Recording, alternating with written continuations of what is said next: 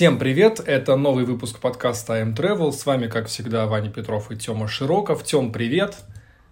Привет, Вань. Сегодня что-то как-то ты сегодня немножко это как будто бы уставший. Еще не проснулся, знаешь, укачало, видимо. Укачало, укачало, да. Мы сегодня говорим как раз о круизах, о круизах по России. Собственно, они бывают разные, речные, морские, комбинированные. Какие еще бывают? Да все, речные, морские, комбинированные. Ну, давай тогда с морских начнем, потому что их, как я понимаю, у нас меньше. Хотя моря вроде есть, но вот маршрутов не так много, да? Да, соглашусь, там маршрутов немного. Есть один маршрут по Черному Черного моря на судне с названием «Князь Владимир», который соединяет Сочи и Крым. Очень символично, мне кажется. На мой взгляд, круизный маршрут абсолютно неинтересный. Заходит в такие города, как Новороссийск, Ялта, Севастополь, где не так прям, чтоб есть а там выйти-то можно куда-то посмотреть, а, собственно, на большую землю сойти и посмотреть какие-то интересные вещи, экскурсии там и так далее? Ну, конечно, ты целый день стоишь в Севастополе, целый день стоишь в Ялте. А в Севастополе нечего смотреть, по-твоему? Слушай, но по сравнению с другими достопримечательностями Крыма, где все эти дворцы и парки, не так прям. Хорошо, а что по стоимости? Сколько стоит этот круиз? Этот круиз не такой дорогой, он стоит всего 50 тысяч рублей, но, в принципе, на 50 тебя там и накатывают. Накатывает это правильное слово, конечно. А, слушай, а есть же еще один какой-то очень крупный, насколько я помню, маршрут, э, пролегающий через Берингово море. Да, самый интересный маршрут морской российский, это от Анадыря до Южно-Сахалинска. Ходит лайнер класса Делюкс. Там еще какое-то название французское. Le Boreal, то есть Le северный, да, круиз идет по Охотскому и по Берингову морю. И из захода в самые труднодоступные уголки того региона. Камчатский край, Командорские острова. Туристы посещают Южно-Сахалинск и несколько островов Курильской гряды. То есть ты фактически чувствуешь себя как ученый в экспедиции? Практически себя чувствуешь либо коряком, либо каким-нибудь нивком.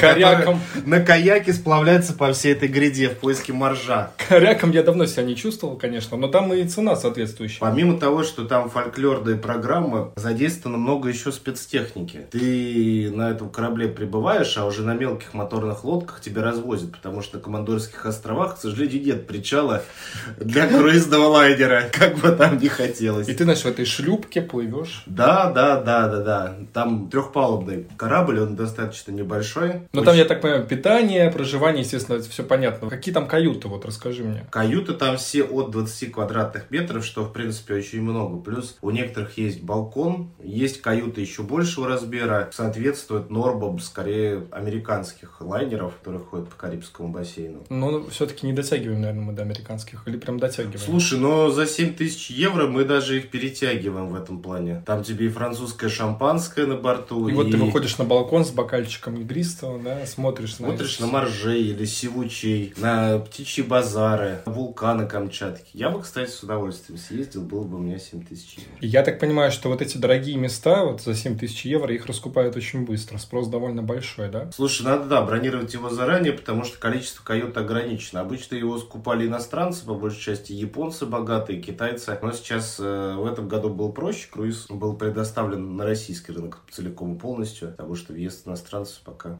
не разрешен. Ну, в общем, если ты хочешь себе выбить местечко уютное, нужно, конечно, заранее это делать. На любой круиз нужно бронировать исключительно заранее, даже самые простые. Слушай, ну есть же еще комбинированные маршруты по морю и по реке тебя провезут. Вот об этом расскажи, пожалуйста. У нас всего лишь один такой комбинированный маршрут на корабле «Русь Великая». Корабль специально построили в 2015 году. Название мне уже нравится. И он идет на Словецкие острова и еще может заходить в Архангельск. Там получилось то, что объединили маршрут по Онежскому озеру, по Беломорско-Балтийскому каналу и по Белому морю. Тёма, а что с речными круизами? Какие самые популярные? Куда можно отправиться? Какие здесь у нас есть варианты? Самые популярные речные круизы – это прогулки по Волге с посещением таких городов, как Тверь, Углич, Мышкин, Нижний Новгород, Кострома, Плес в Ивановской области. Некоторые суда идут до Казани и даже в Пермь. И там тоже тебе и караоке, и питание, и танцульки, и И крульки. вечера назад в СССР обязательно. А в зависимости от теплохода будет разный уровень комфорта, различное питание, а также культурная программа. Затронем маршрут, который есть по основным рекам в Европейской восточной части России, это, естественно, Волга. И от Москвы можно дойти как до Астрахани, так и до Белого моря, как мы уже это обсуждали. Также есть часть маршрутов из Петербурга, тоже можно дойти до Астрахани, и также можно до Белого моря. Есть еще кусочки с заходом в Уфу, в Пермь, по таким рекам, как Кама, Белая. Говоря об азиатской части, стоит упомянуть, конечно, Лену и Енисей. Круизы по этим рекам достаточно дорогие. 14-дневная прогулка по Лене обойдется туристов 350 тысяч лица. Зато можно доплыть до такой северной точки, как город Тикси и залив Ниелова, где расположен ледник. Туристов высаживают, они там фотографируются за полярным кругом. Им и приносят рыбу мороженую, их угощают, все. Погружаются целиком и полностью в культуру Крайнего Севера, культуру народов Сибири. На каждой стоянке ряженые их встречают, которые там кто в чуме живет, кто с оленем, кто еще где-то. Помимо этого и на корабле проводятся различные мастер-классы с песнями, танцами, с шаманами. В круизы такого плана едут люди, много видевшие уже в этой жизни, потому что средний контингент это все-таки 50 плюс. Есть еще круизы по Енисею до платы Путарана, которые стоят еще больше, порядка полумиллиона рублей с человека. Ну, ты сел и едешь, собственно, да? Это ты вот сел и едешь, да, 14 часов, ой, 14 Точнее, дней. дней, да, если 14 часов.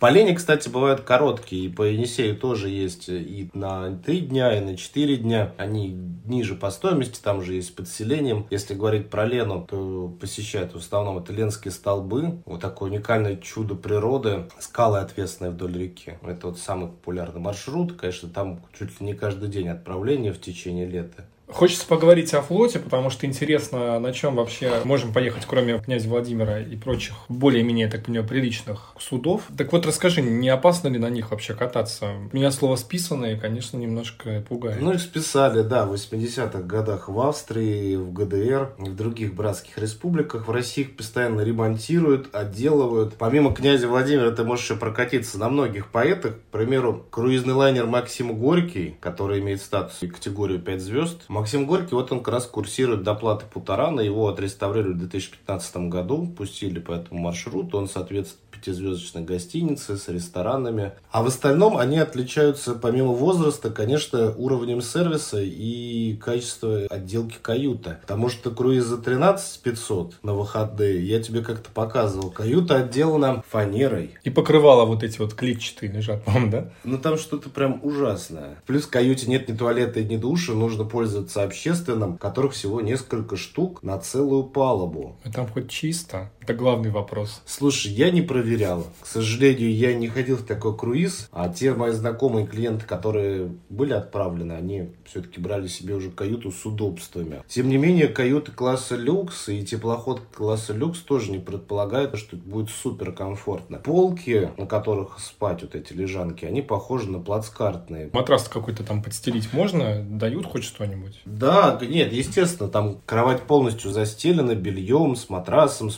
подушками, совсем на свете. В комнате может быть телевизор, может быть окно, может быть э, иллюминатор, если это нижняя палуба. Но тем не менее уровень комфорта не особо. Даже для кают э, класса люкс. Часто бывает это две отдельные кровати, нет такого, что прям выспишься. В общем, до Америки нам еще очень-очень далеко в плане этих речных круизов. Кстати, возможно, именно поэтому ездит на них э, старшее поколение, потому что там объехать на автобусе Золотое кольцо ноги отекут. Когда ты едешь на корабле, и у тебя там различные вечеринки, караоке, вечера, видишь, назад в СССР, там пиратский ужин, ужин от капитана. Я прям представил пенсионеров на пиратском ужине. Прекрасно. Как складывать салфетки, как делать папье-маше, Вот как раз, э, прости, что я тебя перебиваю, Марина Г. пишет э, свой отзыв о круизе на теплоходе Михаил Булгаков, который идет как раз через Нижний Новгород, Казань, Чебоксары, Плеск, Кострома, Ярославль и так далее. Вот она пишет. Полным сюрпризом оказался состав отдыхающих на теплоходе. Процентов 70 отдыхающих дедули и бабули. Далеко за 70 даже за 90 лет,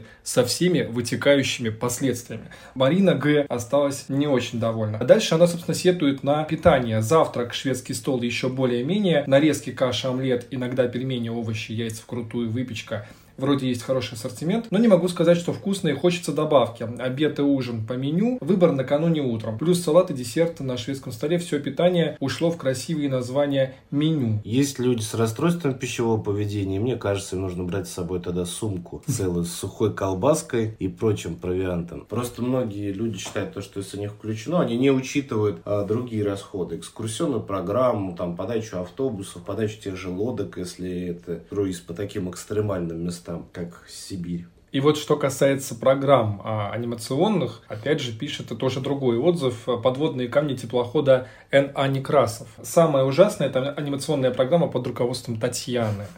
И то, что программа совершенно халтурно составлена, не самое пугающее. При проведении вечера назад в СССР были допущены настолько грубые ошибки, что я усомнилась в том, что наш аниматор заканчивал школу и получил образование среднее. Слушай, ну сколько людей, столько мнений. У меня лично есть небольшой опыт именно в морских круизах. И скажу честно, я на развлекательную программу не ходил ни разу. И вот э, еще один отзыв, э, довольно такой э, говорящий. Сомнительное зрелище. Решили прокатить, именно прокатить по Волге на речном теплоходе да прошли уже те времена, когда возможно было удивиться этой прогулкой. Много алкашей, детей на теплоходе, спокойного отдыха вы здесь не встретите. Романтическая поездка, видимо, не удалась, потому что тип поездки указан романтическая. В общем, алкаши, дети, действительно никакой романтики. Вот это насколько частая история по поводу контингента. Чаще всего это одиночки, парочки, там, либо какие-то семьи, когда люди еще не знают друг друга, и первые дни они знакомятся и дружатся, и тогда они потом уже к концу отдыха сливаются в единое целое, в такой дружный коллектив. И как раз на этом фоне хочется вспомнить нашу поездку недавнюю. Мы вот рассказывали, что собирались поехать в Жостово на теплоходе. Мы это сделали, и как раз там тоже были и дети, с родителями, понятное дело, и ребята, которые любили, так сказать, спиртное, как мне кажется. Причем интересно, что родители сначала а, вытащили шахматы, видимо, для детей, а потом шахматы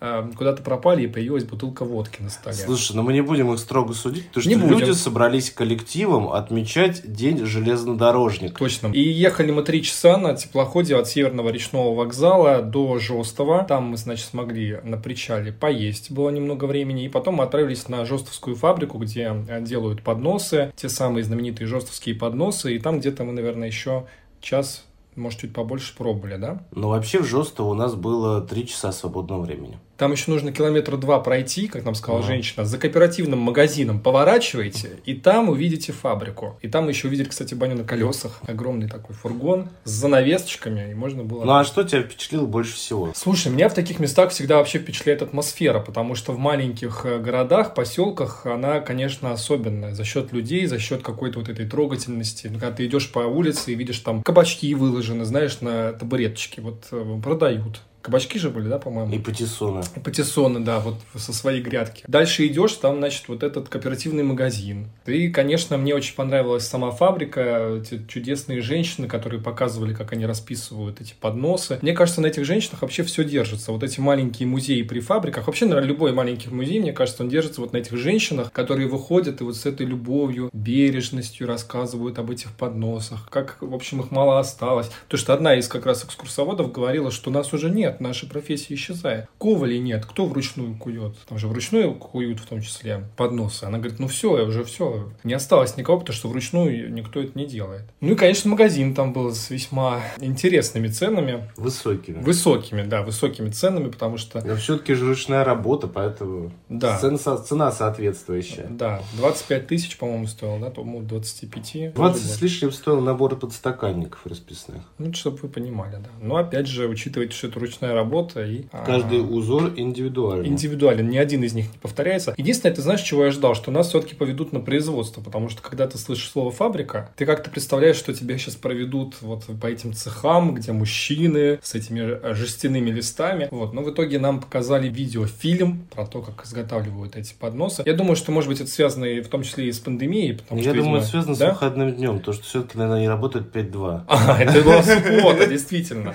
Но я думаю, что да, может может быть, и с этим связано. Но было бы интересно еще посмотреть вот именно на производство своими глазами. Ну, я думаю, там небольшой цех, и действительно из-за пандемии это сделать не удалось. Но все равно очень хорошее впечатление. Мне особенно понравилось еще там две корзины с бахилами. Возле одной написано «волшебные бахилы», а возле другой «бахилы, потерявшие волшебную силу». Как вы понимаете, это использованный бахил. То есть вот эта вот трогательность, она, мне кажется, на протяжении всей нашей поездки нас сопровождала. Тебе-то как, Тем? Тебе мне как? понравилось. Мне очень хорошо отдохнул. Красивый пейзаж Москвы-реки. Интересно было понаблюдать подносы, мастер-класс по росписи посмотреть. Мы, конечно, спросили у тех, кто с нами был на одном теплоходе, как им эта поездка. Давайте послушаем вот, что они нам рассказали.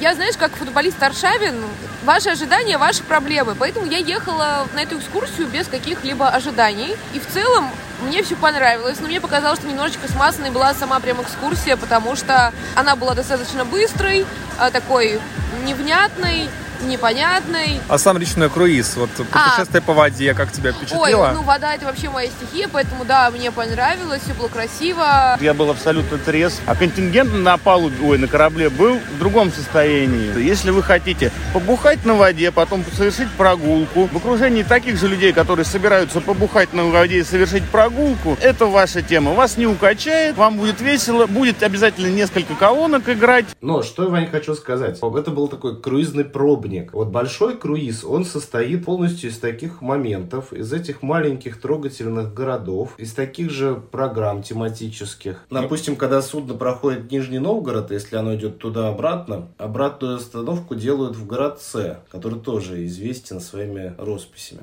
В Мышкине очень интересная шоу-программа устраивается, где ряженые в образе мышей. Особенно дети в восторге, потому что недавно моя коллега ездила с ребенком, и ее прям ребенок Просто пищал, пищал Да, да, да. Кстати, помимо того, то, что в круиз едут бабушки, очень круизы советуем мамам с детьми. Если брать туда еще папу и еще кого-нибудь, то в каюте, конечно, будет тесно. Между а трех... четвером уже не попутешествуешь. Слушай, а четырехместных кают крайне мало, а трехместных практически нет. Ага. Ну, их совсем нет. Обычно там подвы все-таки живут. Но для детей всегда на берегу, во многих провинциальных городах есть какая-то шоу-программа. Есть для вот тетечек там монастыри, святые места. Для голубушек, как я их называю, да. Ну, в том числе. А есть всегда экскурсии какие-то на выбор, что вот может там с ребенком в гостях у бабы Яги, в гостях у этой мыши. У мышиного короля там, да. Да, да, да, да, да, да, да. Но вот именно из-за этим едут в большой морской речной круиз. Чтобы было интересно и весело. И очень живописно, потому что когда ты едешь по этой щербатой дороге, по трассе, в автобусе по этому Золотому кольцу. Трясешься там Да, просто. у тебя справа эти хибары, слева хибары, какая-то грязь, распутица. Да, конечно, это подешевле, но лучше, не знаю, мне кажется, накинуть еще 20 тысяч, чуть переплатить и пройтись по Волге, действительно посмотреть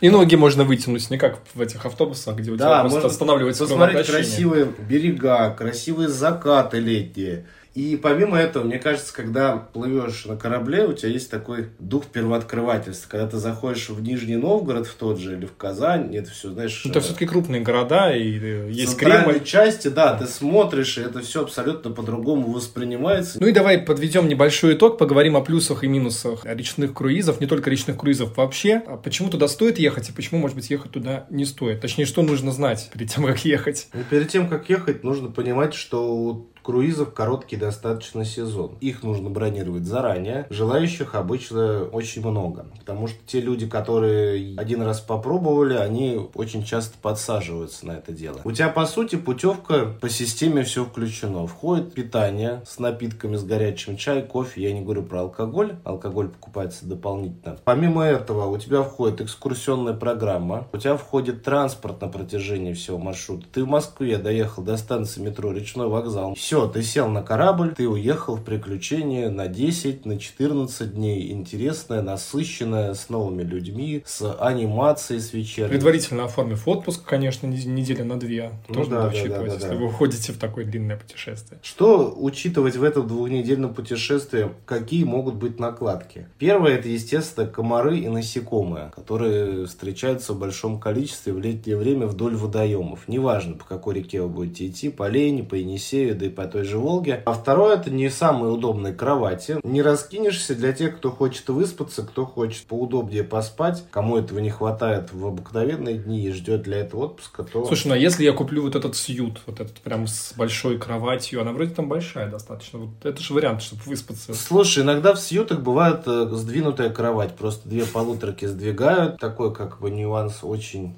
спорный. Ты проваливаешься просто между кроватями, вероятно. Да, там есть иногда они бывают с зажимом, но тем не менее есть эта щель, это не так удобно. Очень мало кают, надо прям сидеть, выбирать, смотреть все картинки, где есть в люксах конкретно большая двуспальная кровать с одним матрасом. И повторимся заранее это все делать, потому что все это очень быстро. Да, это еще один минус. Невозможно поймать какие-то горячие, подгадать. Иногда бывают эти куски, именно куски, вот что это я хочу сказать. Куски маршрута. Куски маршрута, да, которые выпадают, потому что плюс круиза можно выбирать, где ты сходишь. К примеру, доехать до Нижнего на одном круизе, а потом пересесть на другой и пойти на этом корабле по совсем иному маршруту. Угу. Да, иногда бывает кусок до Нижнего там можно найти. Бывает кусок, к примеру, Казань-Москва горит, потому что все выходят в Казань, а там остается много кают. К примеру, я тебе тут предлагал на август с 30 числа там за какие-то копейки Москва, Углич, Кострома на три дня. Угу. От Костромы уж потом можно добраться на поезде. Дальше у нас еда это плюс или все-таки минус? Слушай, ну и еда и это и плюс, и минус, как попадешь. Причем, как видишь, на одном круизном лайнере может быть э, один год хорошая еда, другой год плохая еда. То же самое, к примеру, с отелями на все включено. Меняется повар, меняется команда, меняется подрядчик, все. Поставщик и... еды, в конце концов, да. Да, все может испортиться в один момент. Здесь вы не угадаете. В твоем отзыве, который ты нашел на одном популярном сайте, женщина 5 лет ездила в эти круизы, и в том числе она работала работала как-то там. То есть она по обе стороны побывала? Да, да, да. И она очень хорошо знала все от и до, и тем не менее попала в просак. Еще один из минусов то, что может укачивать. И на реках обычно волнение не сильное. Ладожское, Онежское озеро, они славятся тем, то, что Беспокойные.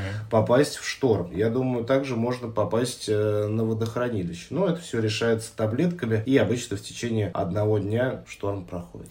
Если с собой нет, есть хотя бы на борту какая-то аптечка? Обычно есть, да, аптечка, они имеют какие-то специальные средства против этого. Ну и понятно, что нужно учитывать высокую стоимость таких поездок. Слушай, ну высокая стоимость, я скажу так, у хороших насыщенных поездок, где будет и питание, и каюта, и культурная программа. Если мы едем только за культурной программой, посмотреть Плес, Кострому и еще что-то, там, не знаю, Ленские столбы, можно перетерпеть, поехать в круиз за 15 тысяч рублей. Мы советуем зайти на наш сайт timetravel.online и подобрать себе тур, круиз, либо оставить заявку на подбор тура. Тем, давай, может быть, поговорим о том, чего чего ждать слушателям в новом выпуске. О чем будем говорить в следующий раз, или пока мы не знаем, о чем будем говорить в следующий раз. В следующий раз мы поговорим с тобой о кэшбэке по карте МИР, который продлили до 31 августа. И это будет тема очень актуальна. Да, есть еще время сэкономить, э, получить часть денег на карточку МИР. Спасибо, что вы нас слушаете. Продолжайте это делать на Яндекс Музыке, Apple подкастах и Spotify. А мы прощаемся до следующего выпуска. С вами были, как всегда, Ваня Петров и Артем Широков. Пока. Пока, пока, пока. пока.